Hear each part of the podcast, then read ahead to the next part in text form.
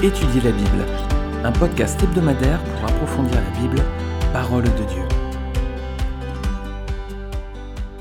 Bonjour, bonjour, ravi de vous retrouver pour ce nouvel épisode d'Étudier la Bible. Dans cette étude suivie donc du livre des juges, on est à présent dans Juges chapitre 18. Alors dans le chapitre précédent, on avait fait la connaissance d'un jeune lévite qui s'était installé dans la maison d'un nommé Mika, un homme idolâtre, hein, et ce lévite donc lui servait de prêtre. Alors c'était un service religieux qui était contraire à l'ordre de Dieu. On a eu l'occasion de regarder tout ça. Et cette histoire nous avait également permis de constater à quel point le peuple d'Israël à cette époque avait oublié les termes de l'alliance et notamment les dix commandements. Alors à présent au chapitre 18, on retrouve ces personnages qui vont être attaqués par un groupe de la tribu de Dan. Alors on va lire ensemble Juge chapitre 18. Et je serai dans une version second 21. À cette époque-là, il n'y avait pas de roi en Israël. La tribu des Danites chercha un territoire où s'installer, car jusque-là, elle n'avait pas reçu d'héritage au milieu des tribus d'Israël. Les Danites choisirent parmi eux, dans leur clan, cinq hommes vaillants qu'ils envoyèrent de Tsoréa et d'Eshtaol pour explorer et examiner le pays. Ils leur dirent Allez examiner le pays. Ces hommes arrivèrent jusque vers la maison de Mika, dans la région montagneuse d'Éphraïm, et ils y passèrent la nuit. Une fois près de la maison de Mika, ils reconnurent la voix du jeune Lévite, s'approchèrent de lui et lui dirent Qui t'a amené ici? Que fais-tu dans cet endroit? Qu'est-ce qui te retient ici? Il leur répondit Mika fait pour moi différentes choses. Il me donne un salaire et je lui sers de prêtre. Les hommes lui dirent Consulte Dieu afin que nous sachions si notre voyage aura du succès. Le prêtre leur répondit Allez en paix, le voyage que vous faites se déroule sous le regard de l'Éternel. Les cinq hommes partirent et arrivèrent à Laïs. Ils virent le peuple qui s'y trouvait, ils vivaient en sécurité, à la manière des Sidoniens, tranquilles et confiants. Il n'y avait dans le pays personne qui provoque la moindre humiliation ou exerce une domination. Ils étaient loin des Sidoniens et ils n'avaient pas de relation avec les autres. Ils revinrent auprès de leurs frères, Atsoréa et Shtaol, et ceux-ci leur demandèrent Quelles nouvelles rapportez-vous Allons-y, répondirent-ils. Montons contre ces gens, car nous avons vu le pays et il est très bon. Comment Vous restez sans rien faire? Ne faites pas preuve de paresse pour vous mettre en marche afin d'aller prendre possession de ce pays. Quand vous y entrerez, vous arriverez vers un peuple qui vit sans inquiétude. Le pays est vaste et Dieu l'a livré entre vos mains. C'est un endroit où rien ne manque de tout ce qui est sur la terre. Il y eut 600 hommes du clan de Dan qui partirent de Tsoréa et d'Eshtaol, munis de leurs armes de guerre. Ils montèrent et campèrent à Kirjat Jéraïm en Juda. C'est pourquoi cet endroit qui se trouve derrière Kirjat Jéraïm a été appelé jusqu'à aujourd'hui Makané Dan. De là, ils passèrent dans la région montagneuse d'Éphraïm et ils arrivèrent à la maison de Mika. Alors les cinq hommes qui étaient allés explorer le pays de Laïs prirent la parole et dirent à leurs frères Savez-vous qu'il y a dans ces maisons-là un éphode, des théraphimes, une sculpture sacrée, une idole en métal fondu? Voyez maintenant ce que vous avez à faire. Ils s'approchèrent de là, entrèrent dans la maison du jeune Lévite, dans la maison de Mika, et lui demandèrent comment il se portait. Les 600 Danites, munis de leurs armes de guerre, se tenaient à l'entrée de la porte. Les cinq hommes qui étaient allés explorer le pays montèrent à l'intérieur de la maison. Ils prirent la sculpture sacrée, l'éphod, les théraphimes et l'image en métal fondu, pendant que le prêtre se trouvait à l'entrée de la porte avec les 600 hommes munis de leurs armes de guerre. Lorsqu'ils furent entrés dans la maison de Mika et qu'ils eurent pris la sculpture sacrée, l'éphod, les théraphimes et l'image en métal fondu, le prêtre leur dit Que faites-vous? Ils lui répondirent Tais-toi, mets ta main sur ta bouche et viens avec nous. Tu nous serviras de père et de prêtre. Vaut-il mieux que tu serves de prêtre à la famille d'un seul homme ou à toute une tribu et tout un clan en Israël? Le prêtre en fut tout réjoui dans son cœur, il prit les faudes, les théraphimes et la sculpture sacrée et se joignit à la troupe. Ils se remirent en route et partirent en plaçant devant eux les enfants, le bétail et les bagages. Les Danites étaient déjà loin de la maison de Mika lorsque les occupants des maisons voisines de celle de Mika se rassemblèrent et se lancèrent à leur poursuite. Ils appelèrent les Danites, qui se retournèrent et dirent à Mika Qu'as-tu et que signifie ce rassemblement? Il répondit Mes dieux que j'avais fabriqués, vous les avez enlevés avec le prêtre et vous êtes partis. Que me reste-t-il? Comment donc pouvez-vous me dire qu'as-tu? Les Danites lui dirent Ne dis plus un mot. Sinon, ce sont des hommes furieux qui se jetteront sur vous, et tu provoqueras ta perte ainsi que celle de ta maison. Puis les Danites continuèrent la route. Voyant qu'ils étaient plus forts que lui, Mika repartit et retourna chez lui. Les Danites enlevèrent ainsi ce qu'avait fabriqué Mika et emmenèrent le prêtre qui était à son service. Puis ils surprirent Laïs, un peuple tranquille et sans inquiétude. Ils le passèrent au fil de l'épée et brûlèrent la ville. Personne ne la délivra, car elle était située loin de Sidon, et ses habitants n'avaient pas de relation avec les autres. Elle se trouvait dans la vallée qui s'étend en direction de Beth Les Danites reconstruirent la ville et y habitèrent. Ils l'appelèrent Dan, d'après le nom de leur ancêtre, qui était un fils d'Israël. Cependant, la ville s'appelait auparavant Laïs. Ils dressèrent la sculpture sacrée pour leur usage propre, et Jonathan, fils de Gershom et petit-fils de Moïse, ainsi que ses descendants, officièrent comme prêtres pour la tribu des Danites, jusqu'à l'époque de la déportation des habitants du pays. Ils érigèrent pour leur usage propre la sculpture sacrée qu'avait fabriquée Mika pendant toute la période où la maison de Dieu fut à Silo. Donc verset 1, le chapitre débute hein, par un rappel du contexte. Donc euh, en ce temps-là, il n'y avait pas de roi en Israël, hein, donc euh, voilà, on a un petit peu l'arrière-plan hein, de la période, donc euh, celle des juges, qui est une période atypique, il n'y avait plus le leadership de Moïse ou de Josué, il n'y avait pas encore de roi, donc à cette époque-là, il n'y avait pas de roi en Israël, et c'était le désordre. Donc on voit la tribu de Dan qui cherche un territoire où s'installer. Alors cette tribu, elle avait pourtant bien reçu un héritage. Hein. On le voit dans Josué 19, versets 40 à 46. Josué 19, versets 40 à 46, on lit que la septième part fut attribuée par tirage au sort au clan de la tribu de Dan. Le territoire dont ils héritèrent comprenait Tsoréa, Eshtaol, Ir-Shemesh, Ajalon, Jitla, Elon, Timnata, Ekron, Etleke, Gibéton, Balat, Jéhud, Bénéberak, Gatrimon, Méjarkon et Rakon avec le territoire qui fait face à Jaffa. Toutefois, le territoire des Danites dépassa ses limites. Les Danites montèrent et combattirent contre l'Echem. Petite parenthèse, cette ville de l'Echem, donc c'est la ville de Laïch qu'on a eue auparavant. Hein. Ils s'en emparèrent et la frappèrent du tranchant de l'épée. Ils en prirent possession, s'y installèrent et l'appelèrent Dan du nom de leur ancêtre Dan, Tel est l'héritage des clans de la tribu de Dan, c'était ces villes-là et leurs villages. Donc ils avaient bien reçu un héritage, le problème c'est qu'ils n'avaient pas pris possession, n'avaient pas réussi. Regardez Juges chapitre 1 verset 34. Les Amoréens repoussèrent les Danites dans la montagne, ils ne les laissèrent pas descendre dans la plaine. Donc on voit qu'ils sont... Euh, voilà, ils ont un héritage, mais ils n'en ont pas pris possession, ils n'y arrivent pas.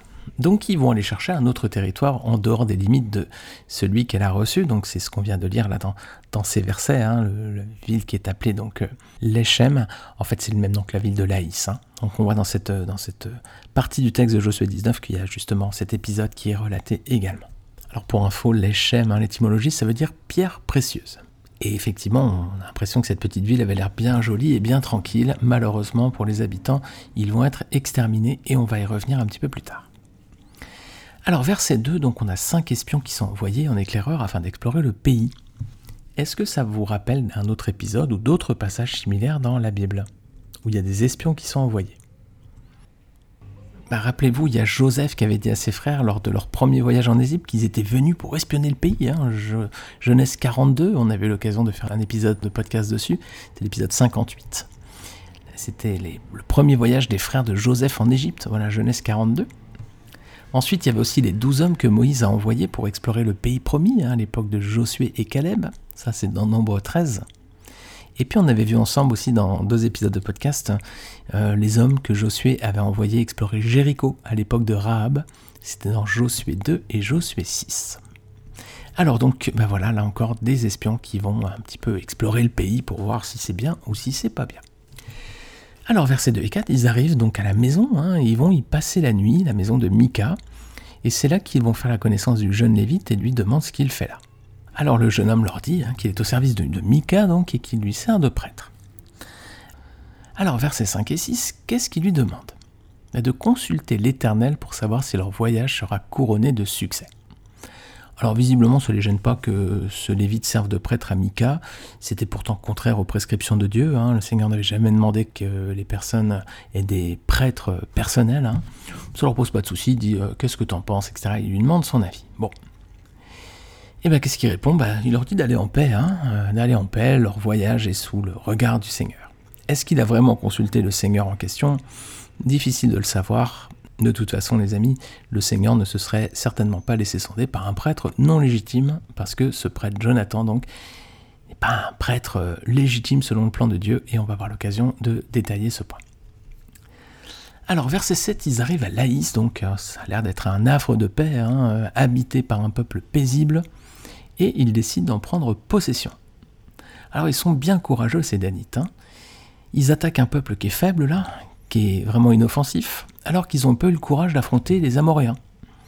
Hein, ils avaient, les Amoréens, ils les ont repoussés, ils ont pas eu le courage de les affronter. Par contre, là, un petit peuple, euh, voilà, qui est tranquille, euh, inoffensif, hop, ils vont lui tomber dessus. Alors, quel courage, hein, quel courage ils ont. Hein. Et on peut même aller plus loin avec eux, c'est que euh, ils n'avaient pas à prendre cette ville. quand on a lu Josué 19, 40 à 46, on a vu que la ville de Laïs ou de l'Echem leur avait pas été attribué, hein, ça faisait pas partie de leur héritage. Donc ils attaquent un peuple inoffensif et ils s'emparent d'un territoire que Dieu ne leur a pas donné. Hein. Alors là, ça fait deux fautes ici quand même. Hein. Mais ça les gêne pas. Versets 8 et 9, ils retournent près de leur tribu et ils font un rapport qui est favorable. Hein. Ils font même preuve de zèle. Ils les secouent. Ils secouent le reste du peuple. Allez, vous faites preuve de paresse. C'est ce qu'ils leur disent il montrait visiblement moins d'enthousiasme lorsqu'il fallait affronter des guerriers amoréens, hein, là, et plus personne. Par contre, là, pour aller affronter euh, ces, personnes innocentes de la liste, là, il faut montrer du zèle. Hein. Bref, pas un super comportement, c'est Danite. Alors verset 10, il est comment ce pays justement? Il est tranquille, il est vaste, voilà, c'est un endroit où rien ne manque de tout ce qui est sur la terre, c'est ce qu'ils disent. Très bien, euh, bon, tout va bien, hormis que Dieu leur avait pas donné cette partie en héritage. Hein. Mais ils s'en accommodent parce qu'ils ajoutent Dieu l'a livré entre vos mains. Voilà. Bon. D'où ils sortent ça? Probablement de la déclaration du prêtre lévite de Mika, hein, qu'on avait vu auparavant. Il avait dit Allez-y, soyez en paix, euh, votre voyage est sous le regard de l'Éternel. Alors, verset suivant, verset 11, on a 600 hommes de la tribu de Dan qui partent à la conquête de Laïs. Alors, c'était une petite partie du peuple, parce qu'ils étaient bien plus nombreux en fait. En fait, si on regarde nombre 26-43, euh, ce texte mentionne qu'il y avait 64 400 hommes. Donc là, 600 hommes, ça fait quoi? Ça fait 1%, 1% hein, du peuple donc qui part à l'assaut de ce territoire. Alors versets 12 et 13, ils vont camper sur le territoire de Juda, puis de là ils traversent la région montagneuse d'Éphraïm et ils arrivent donc à la maison de ce dénommé Mika. Alors, verset 14, c'est assez étonnant parce que regardez ce que les cinq hommes vont, faire comme remarque aux 600 hommes. Regardez ce qu'ils disent. Savez-vous qu'il y a dans ces maisons-là un éphode, des téraphimes, une sculpture sacrée et une idole en métal fondu? Voyez maintenant ce que vous avez à faire. On s'attend en fait à ce que ces hommes purifient un endroit qui est, idolâtre. Hein. Il y a des sculptures sacrées, une idole, un et un téraphime, des téraphimes qui n'ont rien à faire là. Donc on s'attend en fait que, voilà, voyez maintenant ce que vous avez à faire, ça sous-entend bah, purifier cet endroit idolâtre. Eh bien pas du tout. C'est pas du tout ce qui va se passer. Et c'est ce qu'on voit au verset donc 15 et 16. Ces cinq hommes entrent dans la maison pour saluer le prêtre lévite. Hein. il revoit une seconde fois et du coup, euh, pendant que lui, le prêtre, est en train de parler avec les 600 hommes qui sont arrivés, là, il est à la porte, et ben les autres, ils montent à l'étage, et ils en profitent pour voler la sculpture sacrée, les phodes, les téraphimes et l'image en métal fondu. Alors ils ont vraiment aucun scrupule parce que ils avaient été bien accueillis lors de leur première visite, hein. ils avaient même été hébergés dans cette maison, ils avaient dormi là, et maintenant ils volent sans scrupule ceux qui leur avaient accordé l'hospitalité. C'est pas très élégant les amis tout ça. Verset 18 à 20, le Lévite se rend compte de ce méfait, il leur demande ce qui se passe. Et quelle est leur réponse? Bah, Ils lui disent de se de venir avec eux, et ils lui proposent même d'être pour eux un père et un prêtre. Alors le mot prêtre, on a compris, mais le mot père, qu'est-ce qu'il signifie en fait? Alors c'est un peu difficile à dire, mais euh, le mot employé euh, ici, le mot hébreu, c'est ab. Alors il a plusieurs sens. Ça peut être le père d'un individu, ça peut être le fondateur d'une maisonnée, d'un groupe, d'une famille, d'un clan, ça peut être aussi un terme de respect et d'honneur, ou ça peut être un terme qui désigne un gouvernant, un chef. Alors ça rappelle quand même une autre parole de Jésus dans Matthieu 23. Le Seigneur reproche aux responsables religieux de cette époque d'aimer les titres d'honneur. Et regardez si on lit Matthieu 23, versets 7 à 12. Je pense que vous connaissez ce passage si vous êtes des lecteurs euh, assidus de la Bible réguliers. Matthieu 23, 7 à 12. Voici ce que Jésus dit à propos des responsables religieux de l'époque. Il dit Ils aiment être salués sur les places publiques et être appelés par les hommes maître, maître. Mais vous ne vous faites pas appeler maître, car un seul est votre maître, c'est le Christ, et vous êtes tous frères.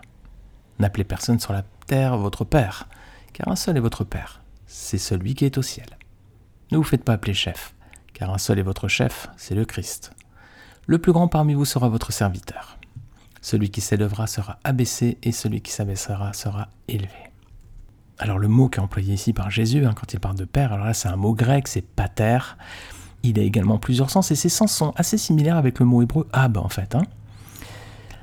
Pourtant, les amis, euh, dans la religion catholique, pardon les amis catholiques, je ne veux pas vous blesser, mais ce terme père est utilisé pour euh, désigner certains membres du clergé, hein, je pense aux curés, aux prêtres par exemple. Il faudrait peut-être méditer sur les paroles de Jésus, parce que Jésus dit ne vous faites pas appeler père, hein, que personne ne vous appelle père. Il n'y a qu'un seul père, hein, c'est votre Dieu. Donc attention peut-être à ces terminologies qui sont peut-être inappropriées dans le cadre notamment de, de fonctions euh, à responsabilité dans une église. Alors on va avancer, verset suivant, verset 20. Comment il réagit le Lévite à leur proposition? On va te faire, viens avec nous, euh, tu seras notre père et notre prêtre. Est-ce qu'il dit non quand même euh, par rapport à Mika c'est pas bien, euh, il a pris soin de moi, j'ai un engagement avec lui, il m'a toujours bien traité, il me traite comme son fils en plus et tout Non, pas du tout. Il est très heureux de leur proposition, il discute pas du tout, on voit qu'il est vraiment content, c'est ce que dit le texte. Hein. Il prend les faudes, les théraphimes et la sculpture sacrée et il se joint à eux. Voilà. Il tourne vite sa veste. Hein. Michael avait bien accueilli, lui versait un salaire qui visiblement était correct, parce qu'à l'époque il n'avait pas négocié, hein, ça devait lui convenir. On avait même lu que Michael le traitait comme son fils, juge 17, verset 11. Donc ce Lévite, il est comme les Danites, il n'y a pas de scrupules non plus. Hein. Les Danites n'avaient pas eu de scrupules à voler ceux qui les avaient accueillis et hébergés. Et ce Lévite, il n'a pas de scrupules non plus à quitter et, euh, voilà, et à voler aussi celui qui l'avait entretenu jusqu'à là. Belle morale en tout ça, les amis. Je vais m'arrêter là pour aujourd'hui pour rester dans un format podcast de 15-20 minutes à peu près, format court. On se retrouve la semaine prochaine pour voir la suite de cette histoire. Je vous laisse une question sur Spotify si vous souhaitez répondre. Voilà, je vous laisse une question ouverte si vous voulez donner votre avis par rapport à cet épisode. Et pendant que vous êtes sur Spotify ou sur Apple Podcast ou sur votre plateforme d'écoute, profitez-en pour noter ce podcast. Voilà, ça me fait toujours plaisir de voir euh, ce que vous pensez hein, de ces études. Je vous souhaite une très belle semaine sous le regard du Seigneur, que vraiment vous marchiez main dans la main avec celui qui vous aime et qui a donné sa vie pour vous sur la croix. Amen, Amen. Bonne semaine à tous.